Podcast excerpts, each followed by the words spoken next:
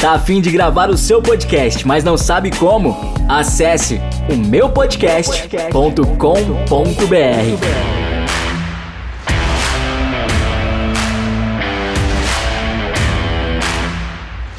Vai começar o Staffcast, um podcast exclusivo com bastidores dos melhores eventos do Brasil. Apresentação: Bruno Dias. E o convidado de hoje, um dos maiores produtores do Brasil, Elver Panda. Está no ar o Staffcast. Fala galera, beleza? Começa agora o Staffcast. Meu nome é Bruno Dias e esse é um podcast que vai deixar você inteirado de tudo que acontece nos bastidores dos maiores eventos do Brasil. O convidado de hoje é um dos principais produtores nacionais, Elver Rodrigues Varjão, carinhosamente conhecido como Panda.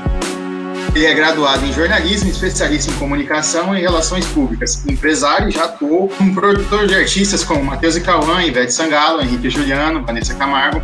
Integrou o time de produções de DVDs nacionais como Marília Mendonça, Maiara Maraíza, Zé Neto e Cristiano e Guilherme Santiago. Também participou da produção de festivais como Country Fashion, Vila Mix e Festeja.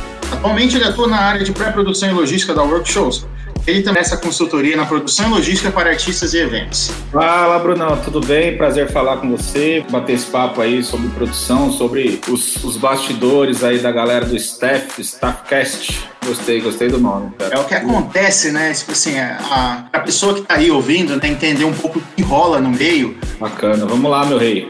Queria começar para o que você acha? É, quais são os desafios para o setor de evento durante a pandemia, na sua opinião?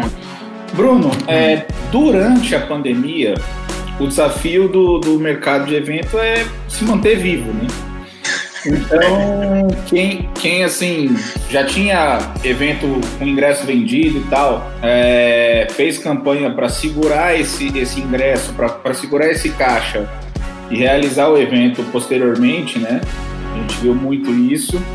E o mercado ele está num momento que ele está estudando a, o, o pós-pandemia, né? Está se preparando para isso. Então, claro, acho que inicialmente a gente vai ver muita restrição, é, muitas ações. Eu acho que tem muita coisa que é para o famoso inglês ver, né? Que é para a pessoa se enganar. Porque o, o ser humano, né, principalmente o brasileiro, ele é da coletividade.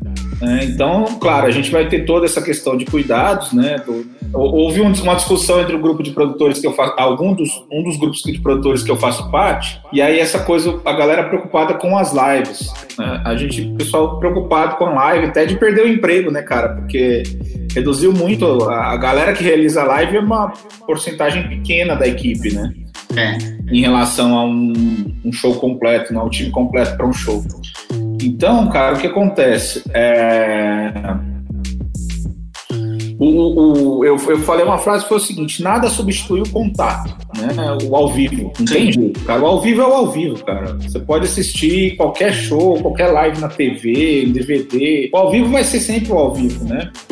É, recente, a, a, última viagem que eu fiz foi para Europa, né, com a Mayara Maraí. E um dos day offs a gente foi assistir um show da Madonna num teatro para menos de duas mil pessoas, cara. Tipo, é outra pegada, irmão sabe? É outra coisa, né? A mulher na sua frente e tal, né? É, enfim, é outra vibe. Mas eles estão num preparo futuro aí, né? O, o ruim é que não deu uma data, né, para isso. É, ah, primeiro show, todo mundo comemorando, eu fui olhar, eu fui olhar a matéria por dentro, né, ler os detalhes. Cara, era um lugar de 1.100 pessoas, colocaram 200 pessoas. Essa conta, essa conta no Brasil não ia fechar nunca, Às vezes, né, nem, nem lotando o espaço, você às vezes consegue pagar a conta do evento. Não, jamais, essa conta. É, então, então, assim, eu acho que pode ser que nessa primeira fase de abertura a gente vê, veja algumas mudanças, né? Tanto do público como dos organizadores, né? Porque de primeiro momento a galera vai ter uma certa dificuldade de dinheiro, mas também vai ter uma certa vontade, porque está restrita há muito tempo sem, sem evento, né? O brasileiro é aquele cara que às vezes não paga o aluguel, mas compra o abadá do carnaval. Hoje você mora em Goiânia, mano? Eu sou de São Paulo, mas eu moro em Goiânia já tem sete anos, mais ou menos. Todo mundo sabe, né, que Goiânia é o, é o, é o centro de todo o polo sertanejo, né, que, que gira muita, muitos artistas, escritórios. E como é que tá o clima aí dessa pessoal que você conhece é, sobre essa situação? Cara, aqui em Goiânia, aqui é realmente o celeiro do, do sertanejo, né? É, no, no, prédio que fica o nosso escritório, você veja, tem, tem a workshop que fica nos dois últimos andares, é, tem outros escritórios menores que ficam aqui no prédio. O prédio do lado fica o pessoal da NA, que é da Era Azevedo Companhia. O Gustavo Lima também fica no prédio aqui ao lado. No, duas quadras para cima tem o prédio que fica o Geomix, mas Nossa. outro prédio do lado aqui fica o, o a Mega, né? Uhum. Enfim, é, realmente vocês, quando em dias normais a gente saía para almoçar aqui entre os restaurantes da, da região, sair encontrando os colegas, né? Cara, aqui o clima é o seguinte: galera fazendo live, fazendo a famosa live, né? O artista faz em média uma vez por mês, né? Uma live. Eu também vi esse final de semana que os números de audiência já caíram consideravelmente, né? Até porque eu acho que assim, a galera quer ver a live raiz, né? Caseira, realmente dentro da intimidade do artista. E aí, de repente, começa a live virar um show transmitido, né? Uhum. E aí, cara, fica muito roteirizado, muito com as publicidades e tal, e acabou tirando a essência da live, né? Fora toda a regulamentação que a gente tem pelas plataformas e tal, e pelos, enfim, órgãos de propaganda. Uhum. Cara, você pega as primeiras lives, porra, saía meme pra caramba, a galera tá comentando e não sei o quê, hoje virou um show transmitido, cara. Sabe, tem apresentador, tem não sei o que, quer dizer, vai fora da essência do, do, do uhum. live, sim, porque a gente sabe o que, que envolve não só o artista, enfim, cara, a galera parada, faz a livezinha ali e tal, e é isso, sim. Bem... Sabe, eu, sabe, que assim, uma impressão que eu tenho é, é, que as lives elas passaram. Quando, quando o artista fazia uma transmissão ao vivo, ou fazia um stories, ou postava algum conteúdo no seu pessoal, é, ele queria mostrar mais o que acontece é, no off, né? Com ele ali. Porque quando isso se torna um show, acaba, sei lá, perdendo a curiosidade. Não sei se. Não, isso com certeza, cara. A, a, galera, a galera quer ver a live, né? Assim, enfim, o, o povo quer ver o que, que é o off, né? Uhum. Você pegar ali, produzir um show, botar cenário, LED, não sei o que, tá maneiro, fica visual bacana, mas é um show transmitido, né? Uhum. Então acaba que acaba aquela essência, né? É. A grande essência da live do cara tá em casa mesmo, tá ali fazendo de um celular e tal. Uhum. Hoje não, hoje virou um. Virou cheio de regra, né? Cheio de regra também. É, é, é ela aumentou proporcionalmente com as produções, né? Então uhum. aumentou as produções, aumentaram as regras, mas aquela essência mesmo, que é da curiosidade de estar dentro da, da casa do artista, essa acaba não acontecendo mais, né? Porque tá tudo muito produzido, né? Uhum. como é que é você trabalhar com os principais artistas do Brasil? Você está envolvido em diversas produções, é, é, você é amigo pessoal de boa parte deles. Como é que é esse mundo, assim, para você que é prestador de serviço e está envolvido, é amigo, enfim, conta as curiosidades para gente.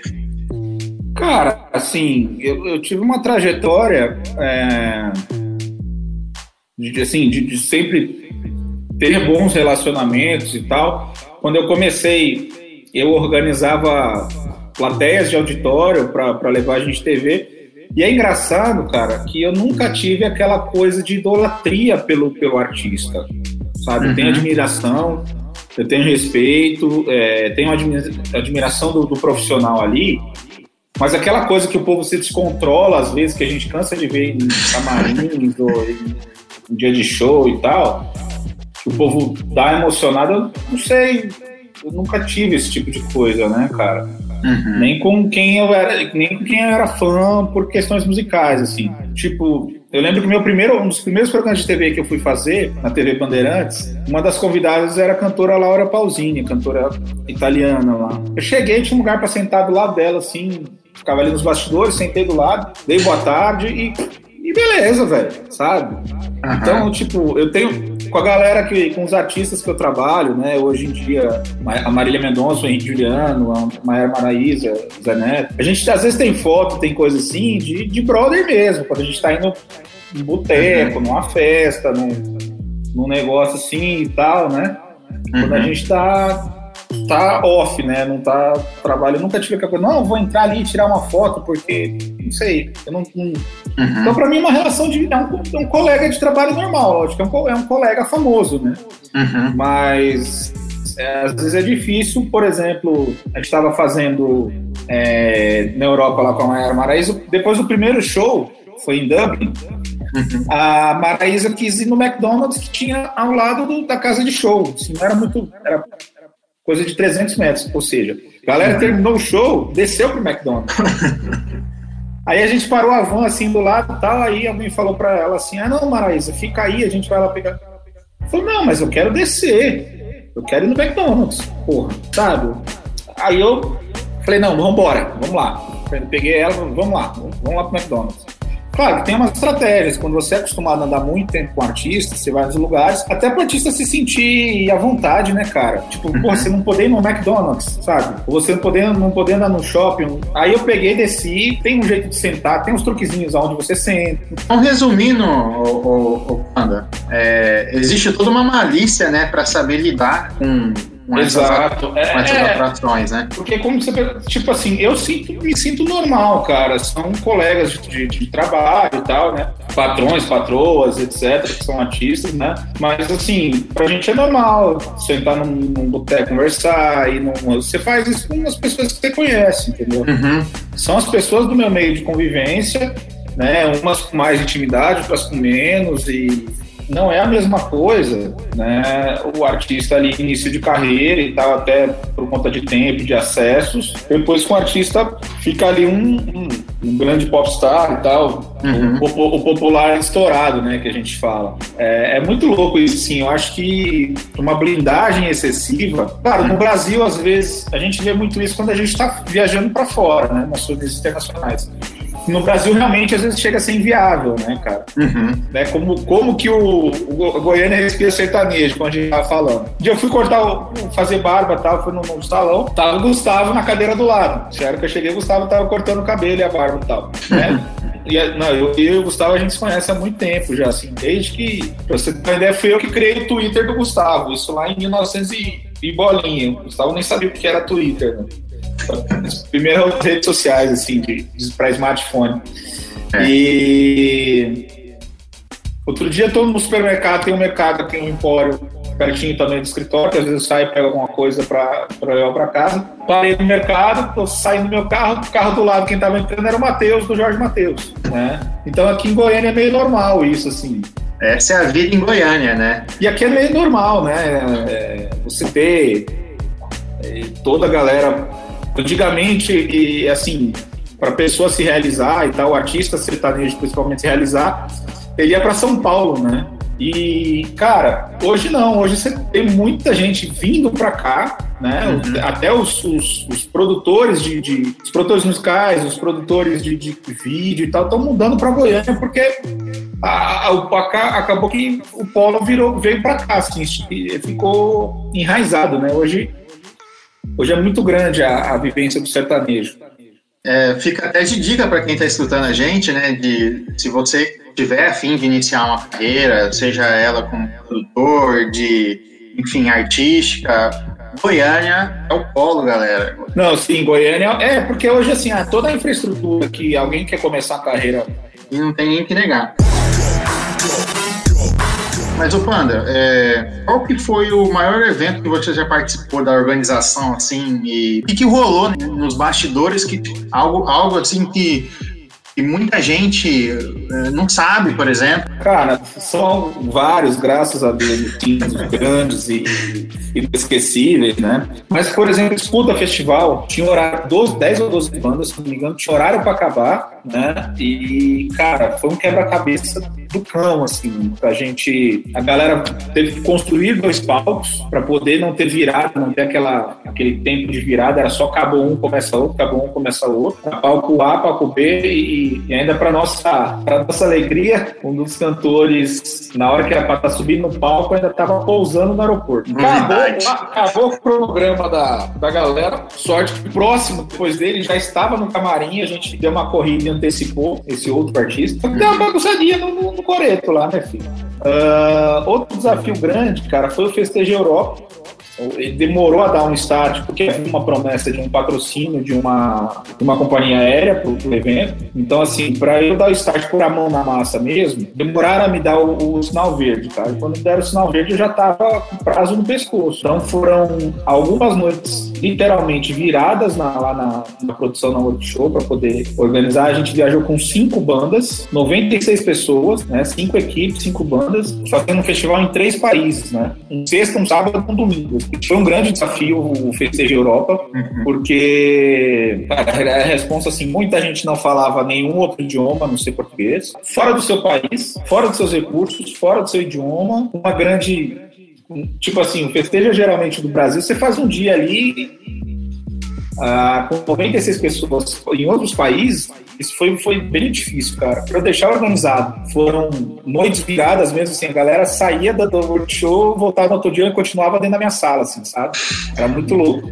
Então, resumindo, assim, essa correria, assim, é, não é para amador, né? Não, não. Os, os festivais não é você, você abre mão de muita coisa, abre mão de, de lazer, você abre mão de, de vida social, né, quando tá em projeto.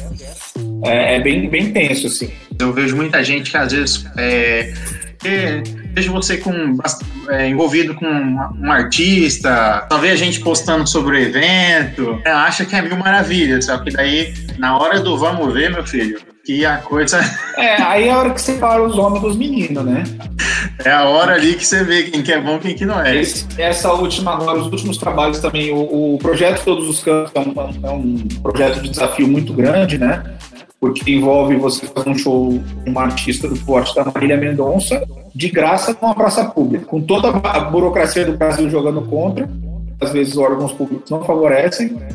Você ainda tem a questão do sigilo, que é uma exigência regra número um, ele tem que ser sigiloso até o último segundo. Ele só é revelado a hora que é, pousa numa cidade e, e ali vai fazer a panfletagem na rua. Então, esse é um projeto que tem dado grandes desafios. Você manter o sigilo, você organizar tudo. Então, tipo, é, eu mudava o meu e-mail, mudava os nomes de todo mundo no list, mudava todo, chegava, bicho, tinha que maquiar tudo para manter o máximo do, do sigilo dentro do, do, dentro do projeto, né? E agora, recente, eu acho que o último antes da pandemia foi a turnê, a turnê na Europa da Maria Maravilha, tudo bem que era, um, era, uma equipe só, uma banda. A gente tinha um time de 26 pessoas, se não me engano. Só que eu tava com nove shows, né? Então foram nove shows em, oito países diferentes, né? Uhum. Que aí foi o volume de shows que foi bem desafiador. Então eu tinha que, né? Fiz todo um manual, fiz um roteiro, fiz uma bíblia para cada produtor técnico tinha um, o manager, o contratante tinha outro, o produtor eu, tinha Eu vi esse manual aí no é. nosso, numa dos era, era uma bíblia desse tamanho assim, com todas as informações e tal fui no detalhe, tipo, o tipo de tomada em cada, em cada país, qual, qual era o padrão de tomada, qual era o idioma, a moeda, né, porque a gente trocou de moeda três vezes. Então, assim, a gente chegava no grupo dia de manhã para sair para viajar. Gente, ó, hoje a gente vai para França, né? O idioma é francês. Aliás, cara, e assim, na verdade, corrigindo, a gente fez 10 shows. Uhum. Porque teve uma dobra que entrou no meio do caminho aí, que foi o aniversário do Neymar, né? Uhum. Então a gente fez o show normal em Paris, que estava previsto. E então foram 10 shows, 15 dias. Tipo, no outro dia sabe, às vezes você passava três países diferentes num dia só, né, cara? Era um negócio muito louco. Tem corrido, né? Esse, é, é. Você tem que estar com tudo é, para quem está interessado em como funciona esse, essa questão de logística, tem que estar tudo na ponta da língua, gente. É, é anotado, é tudo padronizado, deixar espaço para os poucos imprevistos, né? Exato. Eu, fiz, eu, fiz, eu fiz um manualzinho lá, além daquele da Bíblia, eu fiz um manual que foi para onde todo mundo que estava viajando, né? Explicando qual era o hotel, qual era o horário do voo, qual era o, o horário do show, a casa de show, etc Uh, porque assim, cara, era muita coisa. Era muita coisa. Era, bicho, uma planilha gigante, assim. De, de tudo planilhado, né? Tudo reconferido diversas vezes para não ter nenhuma falha. Né? E graças a Deus foi um evento zero problema, cara. Foi uma torneio de 15 dias. Porra, não, não perdi, como eu costumo brincar, não perdi ninguém, né? Não perdi ninguém. Essas surpresas aí marcam bastante, né? De... Cara, teve uma, uma. Tipo assim, eu cheguei para uma primeira reunião de escuta, perguntei. Gente, vocês já têm a ideia da grade de shows? Ah, tenho essa aqui. Aí eu olhei assim. Só que eu já tinha falado com todos os produtores, saber a logística de, cada um, quem estava fazendo dobra, quem pousava que hora. Porque esse, esse time ele define todo o andamento do evento, uhum. né? Cara. Eles tinham definido uma grade de acordo com o mundo ideal, né? Que, tipo, equilibrando estilos, equilibrando, entre aspas, peso do artista, né? E tal. Uhum. Eu falei, amigo, ó, por exemplo, esse aqui que você está colocando para encerrar, ele tem uma dobra com Manaus. Como é que o cara é de Manaus mesmo de jato é 4 horas e meia? Ó, esse aqui que você pôs para abrir, ele tá no Pará, ele só vai pousar 3 horas da tarde, o evento abrir a porta uma. Pois é, gente. Aí eu sei que eu, que eu apontei todos os, os, os, percalços da agenda, peguei, aí tirei do, da manga, né? Falei, ó, tá aqui, ó, chegada e saída de todo mundo com os horários, o tipo de transporte, quem era de voo, quem era de dobra, quem era de voo fretado, quem tava de busão. Aí os caras, ah, é? Eu falei, é, amigos. Então, tipo assim, eles imaginaram um ideal, uhum. não olharam para para logística, né, e tal, para enxergar a logística. Aí eu peguei e falei, olha, tá assim. Os caras, ah, Resultado, eu sei que no final da conta brigou, brigou, brigou e ficou do jeito que eu tinha previsto, né? e, cara, óbvio, o cara não vai começar o show se ele tá chegando no meio do evento.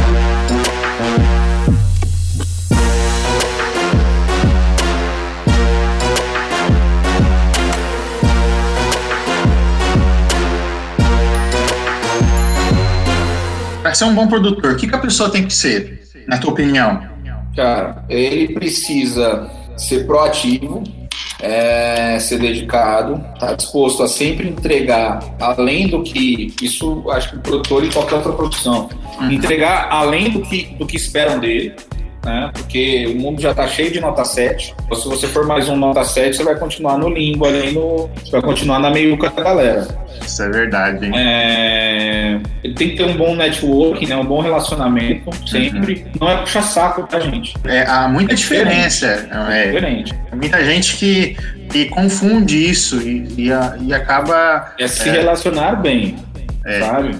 Eu tenho, eu tenho uma agenda organizada também, assim, não organizada, mas assim, eu tenho critérios ali de, de, tudo que eu faço, eu anoto, cara, porque às vezes aquele negócio vai servir para alguém ou para mim mesmo em um segundo momento, né, cara? Uhum. Então eu tenho uma boa agenda, né? E, e isso somado ao networking, muitas horas é, é a sua carta, sua carta na manga, né? Sim. E o, o, artista tem que ter essa coisa que a gente tá falando agora de se antecipar aos problemas, né? Então ele não pode esperar da meta, porque às vezes a meta vai dar num domingo 11 horas da noite. Né? E ele vai ter que, assim, é bem pior. Então uh, ele tem que se antecipar aos problemas. A, pro, a proatividade dele tem que ser extremamente aguçada, né? Ele não pode fazer ali só o arroz e feijão e aí o que der deu. Aí quem estiver pensando dessa forma é melhor nem começar. Me lembrou, me lembrou de pensar, é, a gente teve um evento aqui na cidade, uma, a Tardezinha, que é um, um evento do Thiaguinho.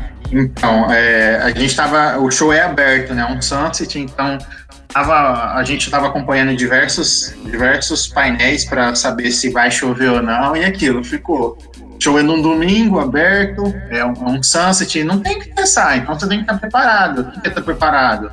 É, dá pra gente cobrir o palco, porque daí no caso a gente protege, é, o, eu digo não só o artista, mas os equipamentos, né? E o show acontece. Ah, não, é, o cenário é mais legal, então tem que. Ah, é, todo esse esses eventos, esses eventos que dependem, sai um pouco da nossa mão, que depende Sim. do São Pedro, meu amigo. Deus me livre. Ixi, você tem que fazer uma oração, você tem que ser devoto. O produtor tem que ser devoto, cara. Tem que, é. tem que rezar bastante. Mas é, é delicado mesmo, né? Então, é, nesse caso você percebe que assim, o sucesso de um evento não tá só ligado a, a tá tudo certo, a tá tudo orientado. Tem essas, essas coisas que acontecem e. É, infelizmente, uma outra coisa, lógico, você vai usar critérios para minimizar os imprevistos. Sim. Mas tem coisas que não, tem muito disso mesmo. E saber lidar com essas situações que, que faz um diferencial no profissional, né? Às vezes nunca, às vezes não dá certo, às vezes dá, então é, ter, essa, ter esse controle emocional. O papel do produtor, a ideia é enxergar, por exemplo, que vai dar problema antecipado e dar o grito, né? Dar o alerta. Falar, ó, esse, esse nível de risco aqui que vocês estão querendo fazer é, é muito alto, né?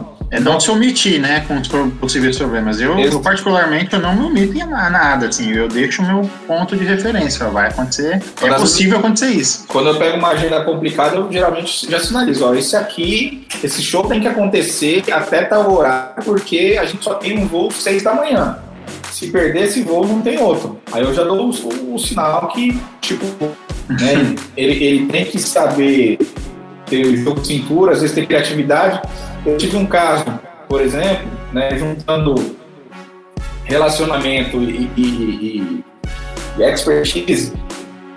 A gente estava num festival em Caldas Novas com o Henrique Juliano. E aí. É...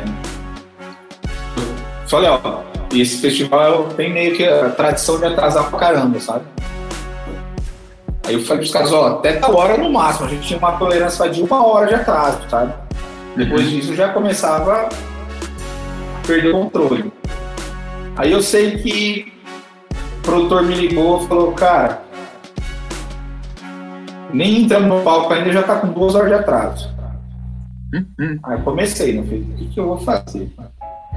Porque se eu, eu ia pegar o voo em Goiânia. Se eu fosse de terrestre até o aeroporto de Goiânia, eu estava até aqui relativamente perto, menos de 200 quilômetros. Mas eu ia perder o voo nesse trecho terrestre. cara, uhum. o que eu vou fazer? O transporte terrestre ia dar umas, no mínimo duas horas e meia aí. O que, que eu vou fazer? Aí eu lembrei que o Gustavo Lima estava no, no, no festival e estava com aquele avião dele que ele carregava a banda inteira. Uhum. Falei com um dos empresários do Gustavo, falei com o piloto, falei, cara, salva nós aí. salva nós. Cara, vem aí, salva nós, leva nós em Goiânia e tal, porque só vocês. Aí o Gustavo cedeu o avião pra gente. E aí levou a galera de, com o avião dele até o aeroporto de Goiânia. Olha aí, só. aí a gente não perdeu. O, o voo conseguiu. Porque ia dar uma dor de cabeça, cara. Era Nossa. Um show, era um show no Nordeste, num lugar de difícil acesso e tal. É, bem... Uma oferta muito cara de voo, e aí bicho, ia sair Ia, ia, ia ser gigante o problema, né? É, e aí, problemas, né? O, o, Gustavo gentilmente emprestou o avião pra gente, né? A gente, a gente conseguiu chegar a tempo no, no aeroporto e deu tudo certo, né? Mas foi aquela coisa de pensar rápido uhum. e, e, ser proativo ali. Isso, isso era de madrugada, né? Eu tava bem bonito na minha casa dormindo. E e ter o contato, né? Ter o relacionamento. Sim. Então... Ó, isso é, esse, esse network foi muito importante para resolver esse tipo de situação. Eu queria que você deixasse assim um, um, um recado para os profissionais que já atuam na área e outro para quem quer começar, sabe? Assim, a dica do Panda. A dica do Panda. Cara, é, para os profissionais que estão na área, cara, e que eu acho que sempre respeitar os seus princípios, Uh, eu, eu, pelo menos, conduzi a sua vida profissional, tanto pessoal também, mas profissional, baseado na ética e no respeito. Então, eu sou um cara que, às vezes, eu, eu, eu perco, eu perco, às vezes, negócio ou perco trabalhos, mas eu não saio da, de dentro da minha ética. Isso, para mim, é, é, princípio e eu não contra os meus princípios, cara, de ética, de respeito, de, de conduzir a coisa de uma maneira é, correta e transparente, né? A dedicação, não vai fazer, não faz mais ou menos, o mundo não tem mais espaço para o cara que faz o, o serviço mais ou menos. É, apesar de o evento trabalhar o evento trabalhar com diversão, né, o entretenimento, você não está se divertindo.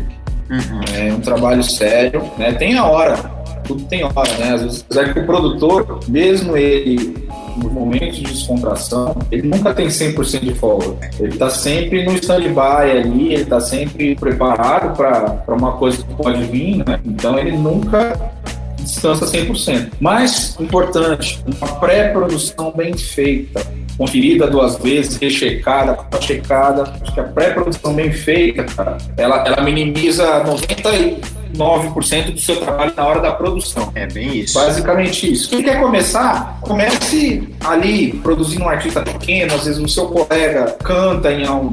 Eu, eu por exemplo, quando tinha banda de rock adolescente, a gente tinha um Metallica cover, adivinha? Eu era o road produtor dos caras, né?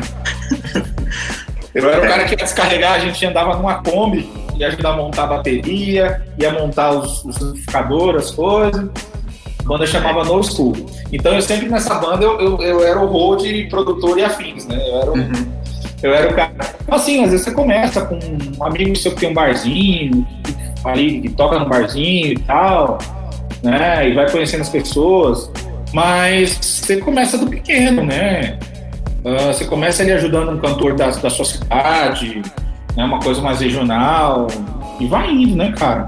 Uhum. Né? E tem um pouquinho de sorte. Não sei, não digo que é sorte, mas acho que tem um pouco de retorno do, do, do, do você faz. né?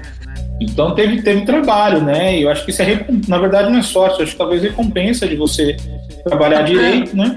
Tá colhendo os frutos, né, do, do e hoje, desde o fim do ano, eu fiz um contrato com a Workshow, abri o meu próprio escritório. Né? Hoje eu presto. A gente está até no mesmo prédio, inclusive, para facilitar uhum. o contato e a comunicação. E aí é esperando, né? Assim que. Esperando não, né? Se preparando assim que passar a pandemia. Tá Você acha que vai. Quanto tempo aí, na sua opinião, para voltar? Ah, rapaz, tá mais fácil acertar os seis da Mega, né? é eu tinha uma expectativa, cara, ali setembro, outubro, pelo menos um, ter um último trimestre de eventos. Talvez a gente tenha aí um, um, último, um último trimestre tímido de eventos. E, cara, eu, assim, eu estimo uma, uma tímida retomada em outubro, alguma coisa assim. Até porque a gente tem eventos referência como Barretos já anunciando uma, uma nova data, né? Anunciou para final de, de outubro. Então pode ser que a gente logo mais tenha novidades aí. E, e claro, eu acho que num, primeiro momento a galera vai ter todo um negócio assim e tal. É natural do ser humano isso, cara. Né? Eu acho que a galera, assim, lógico, a hora que você tiver o controle do, da vacina ou sei lá o que, do remédio, e, e tiver isso sob controle, estiver administrando, cara, lógico, cara, que a galera vai querer voltar a se abraçar, a se entupir num estádio lotado, entendeu?